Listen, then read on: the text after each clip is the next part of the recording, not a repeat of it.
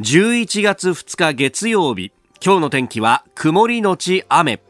日本放送飯田浩二の OK コージーアップ。朝6時を過ぎました。おはようございます。ニッポン放送アナウンサーの飯田浩司です。おはようございます。ニッポン放送アナウンサーの新行市佳です。日本放送飯田浩二の OK コージーアップ。この後8時まで生放送です、えー、今日はお休みの谷間今日出勤という方もいらっしゃればいや休み取っちゃったよって方もいらっしゃるかもしれませんが、はい、えー、えー、日本放送屋上の温度計13.7度やっぱひんやりしてるね。そうですね。今日特に午後からは雨がねところによっては降るところがありますのでよりひんやりと感じられそうですね。いやなんかやっぱそういうねあの体冷やすとっていう季節になってきたなと思ったのが、はい、この番組の直前に流れているコマーシャルが陽明酒さんというね体を温めるあそういう時期だよなみたいなね、はい、ふうにも思いますしもう11月に入りました、えー、2020年令和2年もあと2か月を切ったというね。ひーっていう感じだよね。積み残しばっかりだよという、ね、そうなんですよね、えー。で、えー、そんな中世の中もいろいろ変わっておりまして今日は新聞一面各紙見ますと大阪都構想についてこの住民投票昨日行われました、えー、これについてはですね、えー、今日のコメンテーターの須田慎一郎さん。いやあの大阪でずっと取材を続けてらっしゃって、ね、夜遅くまで本当に。ね昨日もネット上のねライブ中継でずっと出てらっしゃいましたけど、はい、そうでした、はい。えー、この後7時台登場となりますんで、まあ、じっくりとねお話を伺っていこうと思います。でまあいろんなことはこうコロナで変わったなというねコロナがなかったらこの都構想の住民投票もどうなったかっていうのはまあたらればはま言っちゃいけないんですけれども、えー、いうところも思いますし私はあの週末土曜日が子どもの運動会、はい、で日曜日は親戚の結婚式というですね、えー、イベントが続いたんですけどいずれもやっぱりコロナでいろいろ変わったなというね。あの運動会に関しては、はい、普段だとあの親はともかくとしてですねそれ以外にもやっぱおじいちゃんおばあちゃんとかね、うん、えー、親戚一同集まってみたいなことは結構多くてそうです、ね、だからあのうちの保育通わせる保育園の運動会って毎年あの小学校の体育館を借りてやるんですけどもう体育館入りきれないほど大人が集まるんですが今回はですねあのとりあえず観覧席もかなり絞っていてで特に何にもアナウンスはしてなかったんですけどやっぱ親以外は呼んでいる家ってほとんどなかったですね。そうですか。やっぱおじいちゃんおばあちゃんを呼ぶっていうのはこれリスクを背負うぞっていうね。みんななんかその辺は言わなくても感じるようになったのかなというね。で入り口でもちろん検温と消毒をしてで窓もドアも全部開けっぱなしにしてですね風通しを有り余るほどよくしていたんで寒いっていう。あそうですよね。まあでみんなねあのマスクをしながら準備体操をして、で走る時だけマスクを外してみたいなね。なえー、であの昨日の結婚式もやっぱあの集合写真とか撮るじゃないですか、はい、でそうするとどうしたって密になるじゃないですか。そうですね。どうしたって密になるんですけど、うん、あのできるだけ1メーターぐらい開けてくださいとか言われてですね。だからまばらに人が立ってるのをもう思いっきり俯瞰で撮るみたいな。うわカメラマンさんも大変ですねなかなか。本当だよね、ね、このさあの密にならないのに集まってるように見せる技術みたいのっていうのも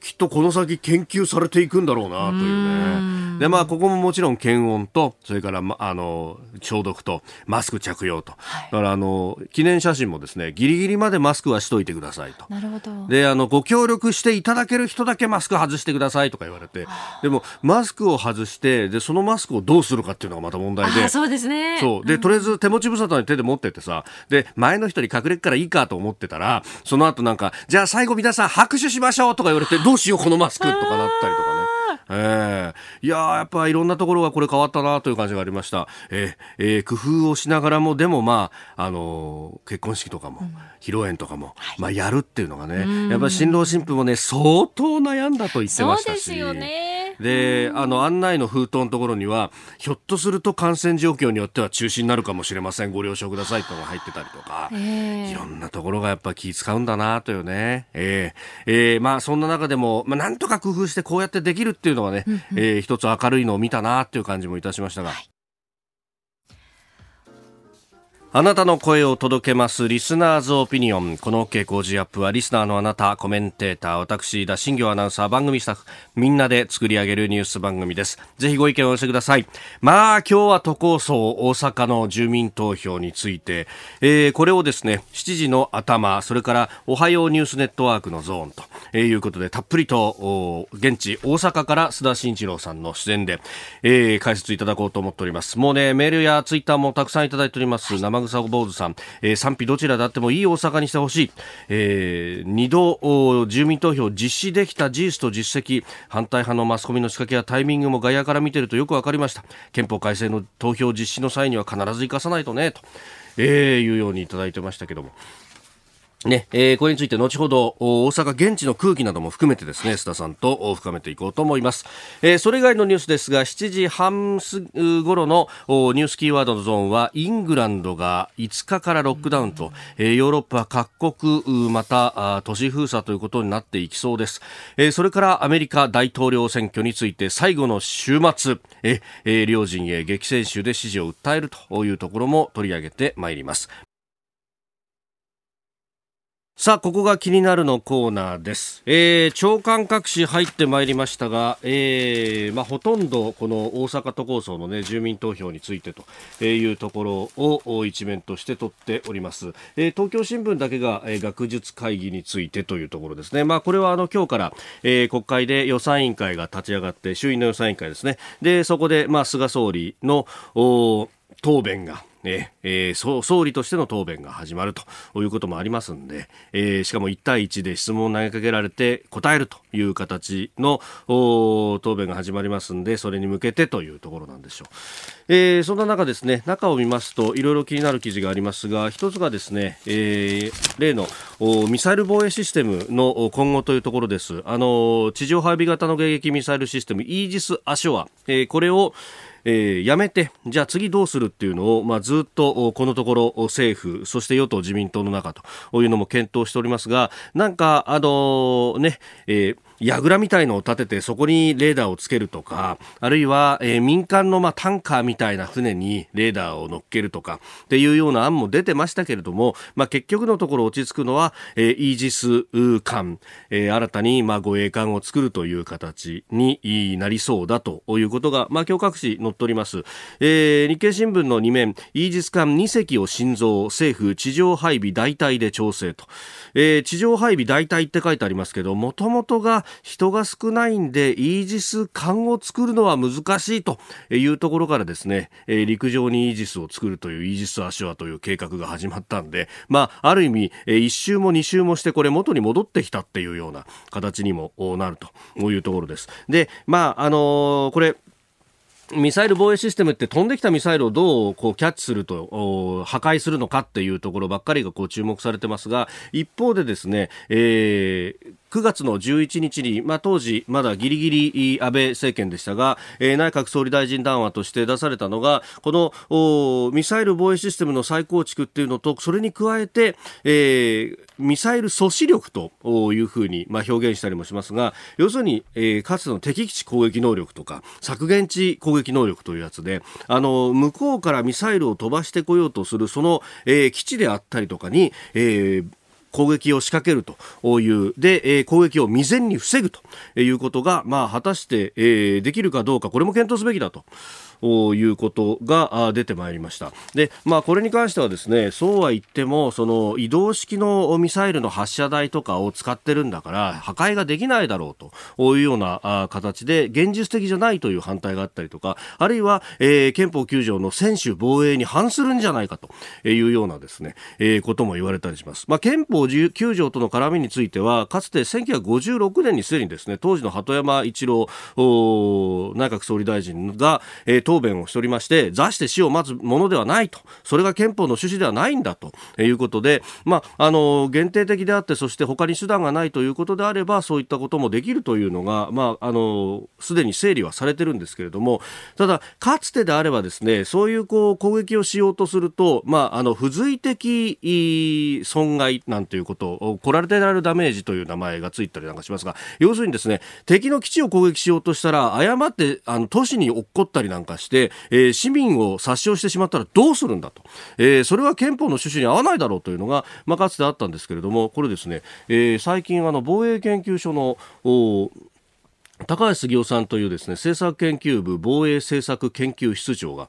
あのコメンタリーという形で、えー、この件に関して、えー、いろいろとネット上なんですけれども防衛研究所のホームページから飛べます、えー、ミサイル阻止に関する安全保障政策をめぐる論点整理という機構をしておりまして。でこれを読むとですねそのあのじゃあ付随的なダメージをどう極限していくかっていうところで今はものすごく優秀な誘導弾が出たりとかしていて、えー、ピンポイントでこの基地であったりとかだけをこう攻撃することことができると。だから、あの、趣旨に反しないんだというのが一点。で、それから、あの、ミサイルのね、その移動式の発射台だとそのものを破壊できないじゃないかっていう批判に対しても、いや、そのものを破壊しなくとも、あのその移動してくる道だとかを破壊することによって移動の範囲を狭めたりとかあるいは一番心配なのは多数のミサイルが同時に飛んできて対処のしようがなくなるということ。これ飽和攻撃と言いますがこれが一番心配なんだと。でそれに対してこのミサイル阻止力によって少しでもタイミングを遅らせるだけでも例えば50発が一気に来るのと10発ずつ5回に分けてくるのとでは対処の仕方が全く違うと。で、後者の場合は日本であれば十分に対処ができると。で、そのためのある意味イージス・アショアだとかも含めたミサイル防衛システムなんだと。だから、あの、どっちを取るかみたいな議論が日本じゃ横行しますが、これどっちもいいとこ取りすべきだと。で、そのためには、あの、どっちも議論しなければいけないし、で、その下地というのはすでに出来上がってるぞというですね、えー、非常に示唆に富んだ論考がありましてご紹介しました10月29日に防衛研究所のホームページ出ておりますここが気になるプラスです。えー、メールいただきました、新一さんさんは、川越市45歳の方。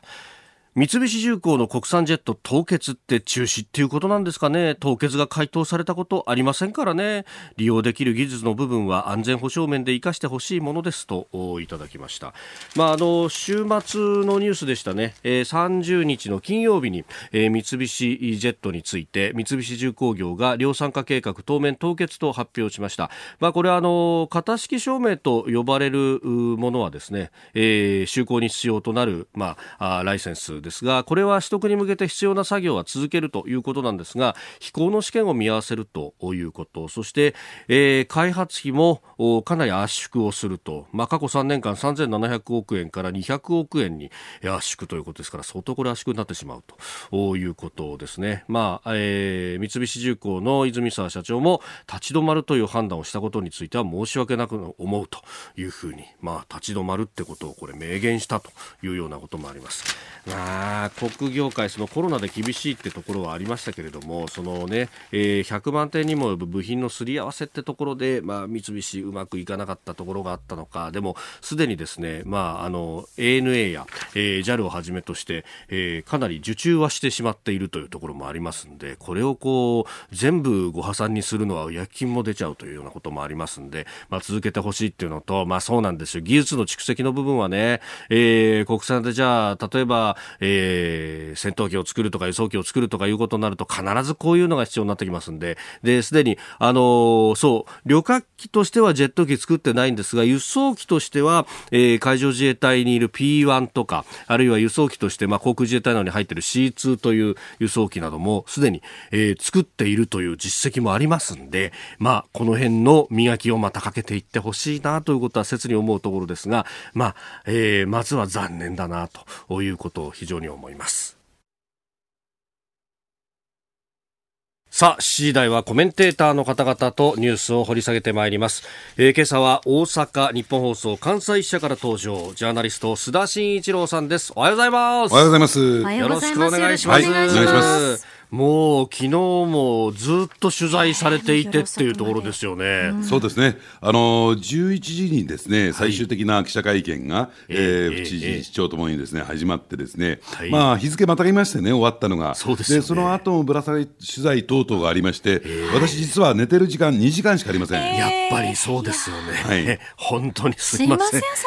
ねずっとネット上でも生中継をずっとあれ一人喋りでしたよね。しかも一人喋りですもう。一人喋りで昨日だって4、5時間喋ってきたわけですよね、そうだと。よくもまあ喋ることがあるなっていうぐらいですね。マイクの持ち方可愛かったです。ありがとうございます。えー、我々はですね、あの音声はで、あの回線でつながってますが、はい、えー、スカイプを使って、えー、お互いの表情を見られるようになってます。えー、はい、新業アナウンサーの髪型についても一言。はい。何なんだその髪型は？えー、なんかあの小学生みたいな髪型してる。そんなことない髪留めみたいの今日ちょっとつけてね。そうなんですよ。ちょっと今前髪を二階堂ふみさんに憧れて伸ばしてるんですけれど、この前髪が最近原稿読んでる時にかかってきてしまった目にちょっと邪魔なので今日ピン止めで止めてまして、可愛いでしょ？う。呆れてるよ。なんでですか。ちょっと。やっぱりセンターが言うことは違うね。本当ですね。やっぱカレンダーのセンターをまあ我々のね、えー、選挙対策によってはい取ったわけ見事に勝ち取ったわけですからね。センター本部長のおかげですよ須田さん。いや都構想は否決されたけれどもセンターは勝ち取ったわけです。勝ち取った。まあでもこれから先ですよね。はい。そうですね。はい。えー、一つ解説今日もよろしくお願いいたします。よろしくお願いします。ここでポッドキャスト YouTube をお聞きのあなたにお知らせですラジオのニッポン放送飯田浩司の OK Cozy up ではお聞きのあなたからのニュースや番組についてのご意見そして新型コロナウイルスについてお仕事への影響生活の変化政府の対応へのご意見などぜひメールやツイッターでお寄せください。番組で紹介いたします。海外でお聞きのあなたからのメッセージ情報もお待ちしております。どうぞよろしくお願いします。11月2日月曜日時刻は朝7時を過ぎました。では最初のニュースこちらです。大阪都構想住民投票再び否決。現在の大阪市が存続へ。大阪市を廃止して4つの特別区に再編するいわゆる大阪都構想の賛否を問う住民投票はおよそ1万7000票の僅差で反対多数となり今の大阪府が今後も存続することになりました。結果を受け日本維新の会と大阪維新の会の代表を務める大阪市の松井市長は市長の任期は全うした上で政界を引退する意向を表明しております。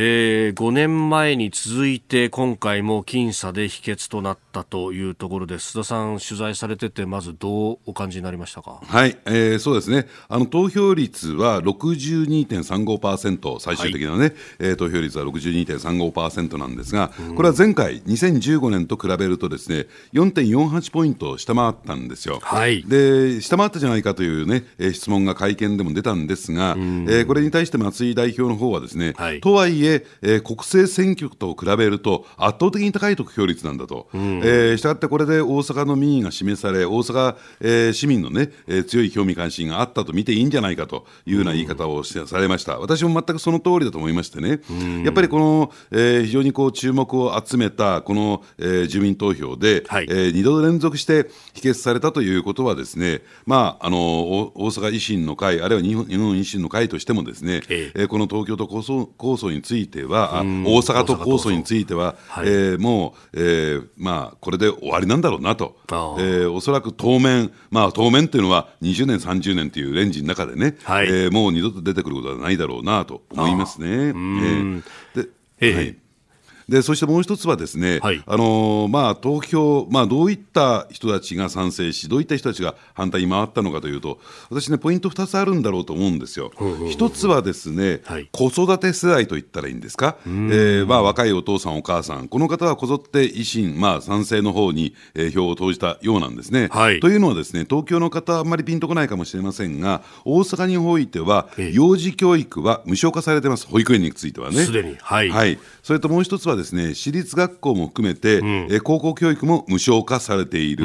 その恩恵、まあ、これはある意味でこう維新改革と呼んでもいいんだろうと思うんですけれども、はい、維新が進めた政策ですからね、うん、その恩恵を受けている人たちは、やっぱり、えー、ここはね、その改革を止めないということで、はい、えー、まあ、賛成票を投じた、これに対して70歳を超える高齢者、うん、この人たちはですね、まあ、こぞって反対に回ったのかなと、でその中でね、どこにこれ、ポイントがあったのかって、いろいろこう調べてみますとですね、はい、あのやっぱり、なんだかんだ言ってですね、その財政コストの問題であるとか、メリットの問題じゃないんですよ。やっぱり心情的に最終的には訴えて、うん、それが引っかかったのかな、どういうことかというと、大阪市はなくなるんですよと、130年の歴史を持った大阪市というのは消えてなくなるんですよというのが、反対派のですね、井の一番に訴えたポイントなんですね。はい、で、これに対して維新の会は、例えば松井代表などはですね、うん、え大阪市はなくなりません、えー、大阪市役所がなくなるだけですというような、うん、ある種の、私に言わせればごまかし的なね、はい、まあ実際上、住所上は大阪市はなくなるんですよ。うん、ね。えー、まあ、あのそういった意味で言うとですね、そこを敏感に感じ取ったのかな、松井代表は。だから、ちょっとすり替えてしまって、真正面から向き合わなかった。結果的に最後は、えー、そこが疲れてしまったかなと、反対派に疲れてしまったのかなと思いますね。うんで5年前と今回あの、終わった後の会見見てて、あ違うなと思ったのが、あの時は市長と府知事が並んで会見してましたけど、今回、そこに公明党の大阪の方、佐藤茂樹さんも一緒にいたと、これ、一応は公明賛成の側にいたんですよね。そうなんですね。ただ、まあ、ご指摘のようにですね、問題なのは、ええ、じゃあ最大の支援団体である創価学会が動いたのか動かなかったのか、私もこれについてはですね、えー、ずっと取材をしてきた結果ですね、はい、やっぱり公明党が開いた住民説明会についてはですね、ほとんどというかね、数十人規模でしか、2、30人規模でしか、えー、参加者が見当たらなかった。ということは、動員をかけていない。ね、つまり支援者に対して動員をかけてないというところを見てもですね、はい、えー、やはり創価学会動かずっていうところがあったんではないかちょっと踏み込んでね、話をしますと、そういうことなんではないかなと思いますね。まあ、出口調査見てもね、半々って感じで、賛成と反対、拮抗みたいになってましたもんね。はい。おはようニュースネットワーク。この時間取り上げるニュース、こちらです。大阪市は存続。10年に及ぶ大阪都構想は終結。す、えー、べ、て私の力不足。えその結果によりまして、え2度目こういう形で、え大阪都構想を大勢の皆さんに支えていただいたにもかかわらずまあ、え敗北をするということになりましたこれはもうまさに大阪市民の皆さんの民意ですえー、昨日の結果判明後の大阪市松井一郎市長の会見の模様をお聞きいただきました。昨日投開票が行われた大阪都構想住民投票は反対多数で否決されました。大阪都構想は大阪維新の会が掲げてきた最重要政策で2度目の反対多数を受け10年に及んだ都構想論議は収束します。えー、吉村府知事は都構想について再挑戦することはないというふうにこの会見の中で述べていたということで、まあ、各紙表現として、えー、この都構想論議収束というようなことを出しておりますが須田さん、あの昨日もずっと大阪で取材をされていました、はい、ええ、本当に収束しちゃうんですかね、これは。そうですね、あのですから、まあ、維新というのは改革政党というね、はい、えー、改革をしていく政党というふうに位置づけられていて、うん、でその一丁目一番地というか、ですねトップの旗印が、この大阪市を分割して、二重行政をなくすということを進めてきたんですが、はい、それは一旦頓挫する、ただ、その一方で維新というのは、ですね、ええ、選挙による民意、選挙による民意というのを非常に重視する政党なんですよ。えー、要するに賛否両論分かれているものについては、最終的に選挙に委ねようじゃないか、はい、これに対してもちょっといろいろと異論はある人は多いと思うんですが、ですからその選挙結果というのを重要視しないと、ですね、うん、やっぱりあの維新の会のあの意味合いがですね変質してしまうっていうところがありますんでね、うん、これについては2回もやったわけですから、異例にですね、はい、えー、まあ一旦終結すると、ただ、えー、松井代表はですね、松井大阪市長はですね、こうも言ってました、はい。えー、我々の代では、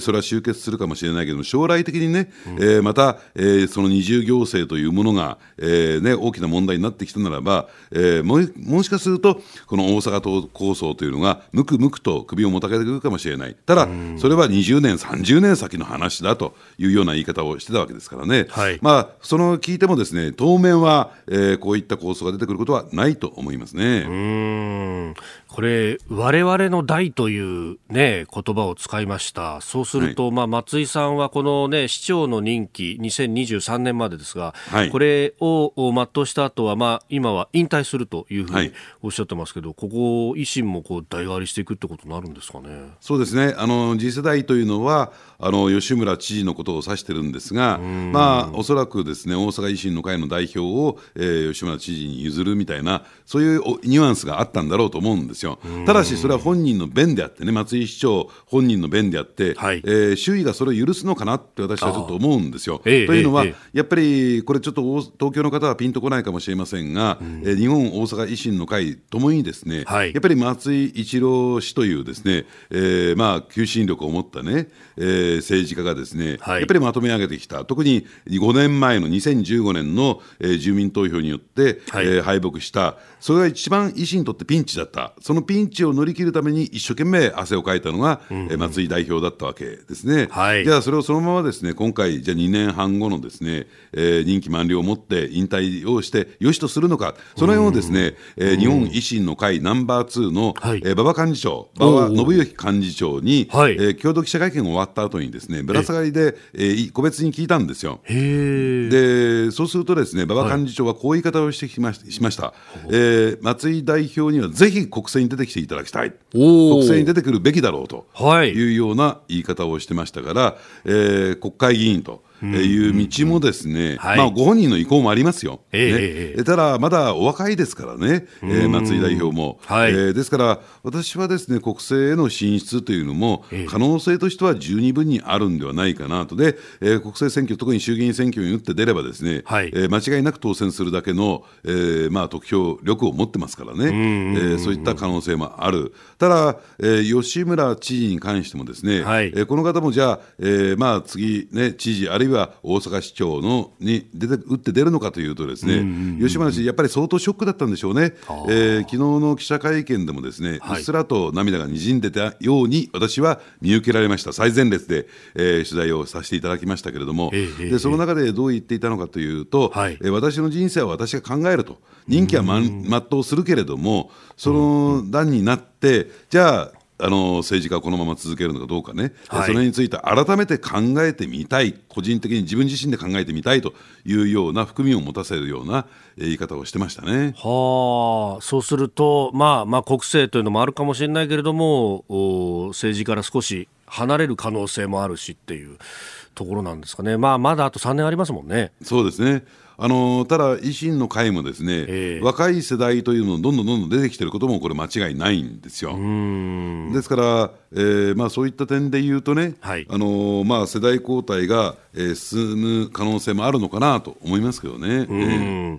でまあ、今回、このどこでどういうこう賛成、反対があったのかっていうこう色分けの地図なんかを見ると、まあ、ええ、あのある意味、前回5年前と変わらないと、まあ、あの行政区の中で、まあ、北の方は賛成が多いけれども、南の方はこは反対が多くなってきたと、まあ、大きい平野区とか、その辺も反対だったというような。ことが出てきてますけれども、やっぱりこう南北の差みたいなものっていうのも、こう実際、大阪歩くと分かることありますか？そうですね。あのやっぱり経済格差というのが、えー、やっぱり見受けられるわけなんですね、はい、まあ、あの梅田を中心とした北部と比べてですね、えー、えー、南部というのはあのちょっと、えー、経済的には北北部地区でですね、えー、見劣りするというような状況もありますし、ただ、どうなんでしょう、その南部地区というのは、はい、ある意味で南を中心としてね、えー、えー、インバウンド効果で、かなり潤っていた地域なんですよ。ですから今回の新型コロナウイルスショックでですね、はい、あの今もう本当に閑散としていてですね、えー、えー、商店だとかあるいは、えー、中小零細企業がですね相当厳しい状況に置かれているということになってるんですね。ですからそのあたりも影響したのかな、まあ、もちろん会見でもね、はい、えー、新型コロナウイルス問題が、えー、今回の住民投票に影響を及ぼしましたかという質問ももちろん出ました。ただそれについてはですね、まああのまあそれは言葉の上であるとは私は思うんだけれども、はい、松井代表以下ね、えー、一切関係ないと。えー、というような言い方をされてましたね、えー、まあ、当事者としてはね、そこをこう認めるわけにいかないっていうのはありますよね、きっとね。ねあのですから、その経済問題という点で言うとね、はい、あのやっぱり問題になったのは、えー、そのこれが分化した時の、えー、初期コストといったらいいんですか、はい、えー、そしてその経済効果。という点でもですね結構厳しめの数字が出てるんですよ。やっぱり反対派はそこをついてきたわけですよね。はい、えー、思ったほどの経済効果ないじゃないかとかね。えー、えー、まあ、ただそれはねどうなんでしょうね。あの大阪の経済がそのまま、えー、横ばいで推移するという前提に立てばそうなんですけれども、初期コストを吸収できないんですけれどね。はい、ただ維新の会というのはですね、えー、やはり大阪の経済もこれから成長させていこうよと、ね、えー、拡大させていこうよということを前提に立っている、ですから万博であるとか、あるいは IR であるとか、はい、あるいは、えー、梅北再開発であるとか、矢継ぎ早にそういったプロジェクトを打ってきた経緯があるんですね。ですから、えー、経済成長させて税収を拡大していく、はい、これが大前提になってるんですよ。ですから、税収を拡大すれば、そのあたりのコストも吸収できるというね、ただ、そのあたりがですねきちんと大阪市民に浸透したかなと。はい要するに、えー、これだけ経済成長すると言って、その部分が信用されたかな、理解されたかなっていうのが、一つ今回のね、うん、えー、住民投票の選挙戦で感じられたところですね。でさらにそのコストの面で言うと、先週、まあ、あの大阪市を4つに分けるとっていう、まあ、非常に曖昧な前提の試算で218億円あのコストが余計にかかるというような報道が大々的にされて結局それは前提が特別区にはせずに、え4つの政令市にした時の話みたいなことが出てきましたけど、なんかこの辺のイメージでえ都構想って損するじゃないかみたいな。のがこう蔓延したというふうなことも一部には言われてますけど、この影響ってありましたか？そうですね、あの一部メディアの報道によって、はい、えー、それが流れて、えー、それを受けて、えーまあ、NHK 以下のね、いくつかの放送局が、えー、それを報道する、結果的に訂正放送になったんですが、はい、あのまあ、そのあたりがですねきちんと理解されないまま、えー、今、飯田さんが言われたように、ですね、あのコスト増になるじゃないかと。でまあね、それについても馬場幹事長に質問したところですね、えー、やっぱり後味悪いと、やっぱりすっきりしないと、はい、あの非常にこう悪意を持った、えー、まあ、捏造記事というふうに言うと言い過ぎかもしれませんが、意図的にですね、ミスリードスを仕掛けるような、はい、そういった報道についてはですね、やっぱり私自身もそうですけれども、非常に今回のね、住民投票、後味の悪いものになってしまったなということは言えるんじゃないかなと思いますね。うんまあ、今回は選挙とは違うとはいえね、一部公選法の規定も適用しながらこうやってきたわけで、そうするとメディアの責任っていうのもこれ問われなきゃいけないかもしれませんよね。えー、大阪のメディアも間違いなく党派性を帯びてきましたね。うんさああでは続いてこの時間教えてニュースキーワードですイングランド5日からロックダウンイギリスのボリス・ジョンソン首相は新型コロナウイルス感染再拡大を受けてイングランドで10月ごめんなさい11月の5日から12月の2日までの4週間2度目のロックダウンを開始すると発表しました。バーやレストランジム生活社会生活の維持に必要不可欠でない店舗が5日から閉鎖されます。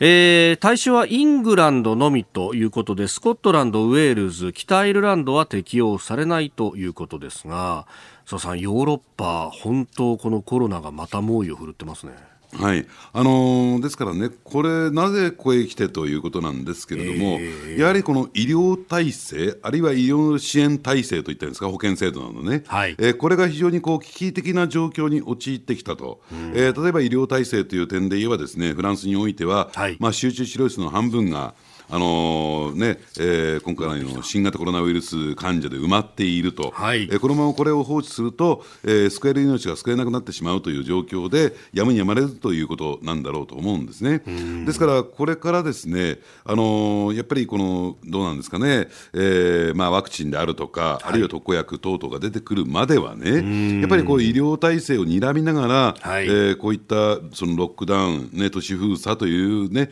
えー、手段を取ることも、ええー、何度かあるのかなと思いますけどね、なかなかこのウイルスが弱毒化してこないんですよ。えー、要するに死者の数も増えてますからね、はい、えー、まあ、そういったことを含めて、ですね、まあ、あのこのロックダウンという、ね、最終手段を取らざるを得なかったのかなと思いますね。うん。まあ、その医療体制との見合いというところで、やっぱりこう平時の備えっていうものが、まあ、ある意味、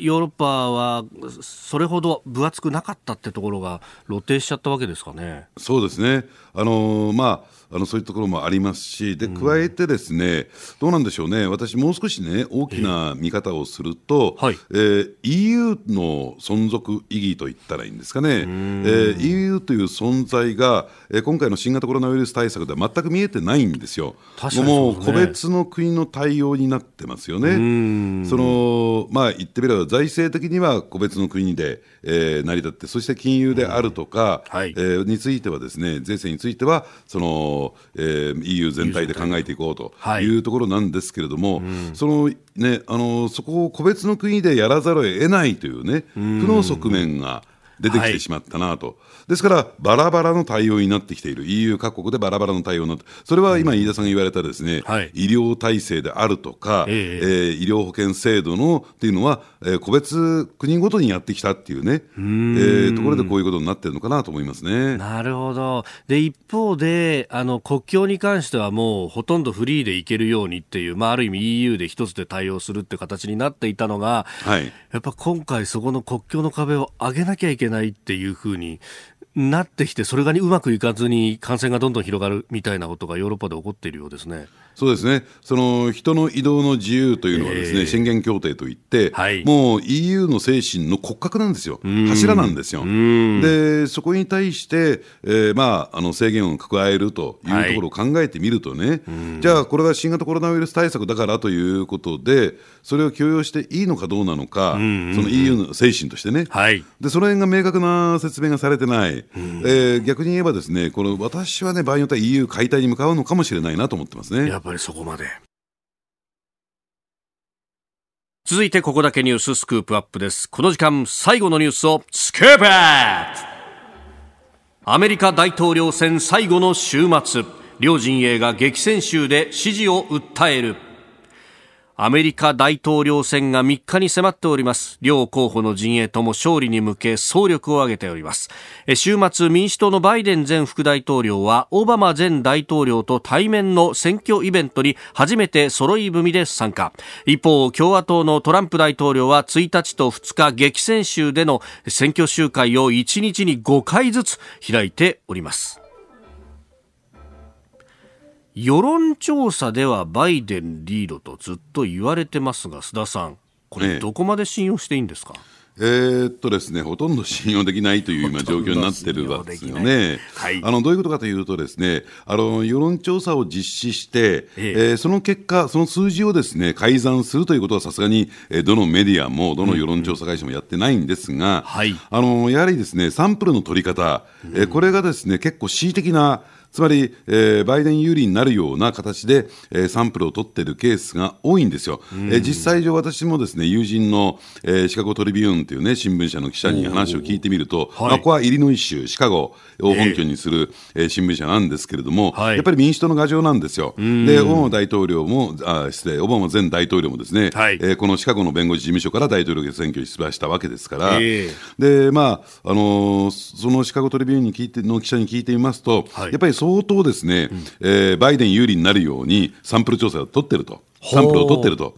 いうね、でそれがまあ、だから別にこの新聞社だけじゃなくて、はい、まあ、ありとあらゆるところがそういう形を取ってますんで、で結果的に今、えー、リアルクリアプロジェクスも含めてね、はい、その結果を集計してるだけですからね、はい、結果的にこれ、金あのなんかこう、錦の見た旗のようによく取り上げられるんですけども、うん、結果的にこれも信用できないということになってるのかなと思いますね。うんこれ、どうしてそんなにバイデンさんが、まあ、メディアにとっては持ち上げられるんですかね？ええ、あのー、これね、どうなんでしょう、やっぱりトランプさんが敵に、トランプさんが敵に回したのは、はいうん、えー、リベラル左派であると同時に、やっぱりメディアなんですよ。要するに、新トランプメディアっていうと、もう FOX ニュースぐらいしか見当たらなくてですね、はい、えー、もう、えー、三大ネットワーク、あるいは CNN 等々はですね、えー、もう完全に反トランプ、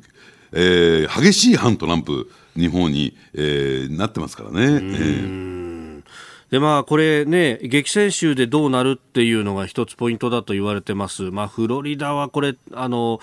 トランプさんを落とすと大変だっていうことはありますが、ペンシルベニアだとか、ジョージアだとか、いろんなところ言われてますけれども、この激戦州の触れ方っていうのは、まあ、現時点ではまだわからないって感じですかね。いや、あのただ一つ言えるのはですね、えー、相当激しくトランプ大統領が追い上げてると、いう状況。ですから、そのあたりについてですね、バイデン陣営結構危機感を持ってるんではないかなと私は思いますね。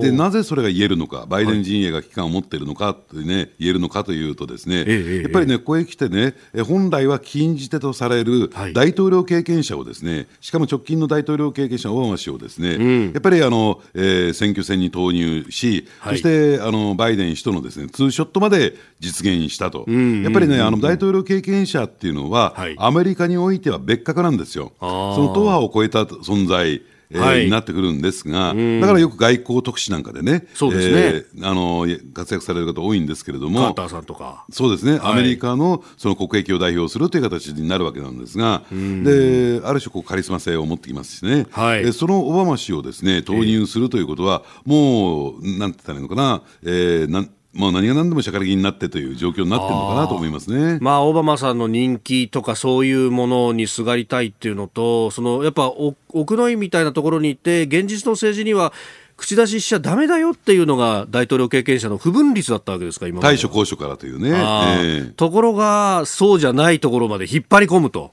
えー、あじゃあ民主党も相当焦ってるってことなんですか？そうですね、えー、ただ、そのオバマさんをですね投入する、リアルな政治の世界に投入することが、果たして功を奏するのかどうなのか、私はね、その辺疑問なんですよ。というのは、えええー、2期8年やったオバマさん、政権末期にはですね、はい、オバマさんに対するあのどういうふうに評価が出てきたのかというと、うん、えー、失望なんですよ。失望。期待で、えー、から失望に変わってしまったと。大きく期待したのに、それが何も実現できなくて失望、ディスアポイントメントっていうね、えー、そういうようなレッテルが貼られて、アメリカ国内ではですね、はい、あのミント、あの甲虫清涼剤のね、えーはい、でオバマ大統領の元大統領のですね、えー、顔を描いた缶にですねミントを入れて、ディスアポイントミントっていうね、ミントまで売りに出される。ダジャレですね。ダジャレですね。ええ、そんなものが売り出されちゃうぐらい。ぐらいに。揶揄されちゃった。ええ、こいつは全然期待外れだった。期待外れというのが、オバマさんのですね、ええ政権末期の、あのー、イメージなんですよ。それを投入して、えー、また再び期待外れを狙うのかみたいなね、そういう笑い話、ジョークまで、えー、出てきてるっていうね。なるほど。えー、だこれも良し悪しだし、そうなってくると、じゃあトランプさん、実は言っちゃうのか4年前の再来かみたいなことになったりするんですかね、これ。でただ、トランプさんにとってですね、えー、マイナス要因は、はい、えー、トランプさんのことが嫌いっていう岩盤的なその、えーまあ、嫌悪層っていうのはいるんですね。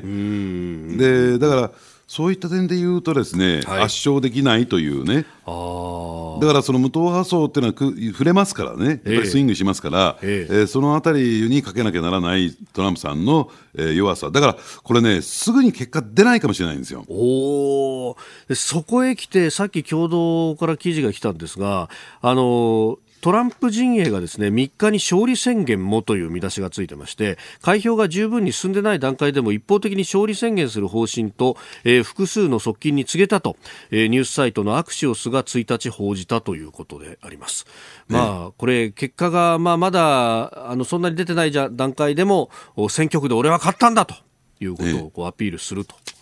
でもこれ結局の決着はどこまでいくんですかね。あですからあの、僅差でのですね、えー、決着になると、ですね郵便投票の有効性、はい、えー、これもですね3日の日には全部出てきませんからね、はい、えー、結構時間かかりますから、その郵便投票の有効性をめぐって、え。ー、場合によってはというか、かなり高い確率でこれ、裁判になる、つまりそこが、えー、キャスティングボードを握るようになると、はい、えー、そしてトランプさんが負けるようなことになると、間違いなくこれ、裁判になってくるでしょうから、でそうなってくるとね、えー、じゃあ一体いつその決着がつくのか。最高裁の判断が下されるのかっていうと、場合によっては年をまたいでしまう、そういう可能性もある。うん、ええ、1月20日の就任式に決まってるかどうかみたいなことになりますかね、ええ、でそれで決まらないと、今度、下院議長が大統領代行という、ね、法律上がありますから、はい、え。ー、そうすると民主党なんですか？みたいな、うね、もうアメリカはですね大混乱に陥るんじゃないかなと思いますね。うん。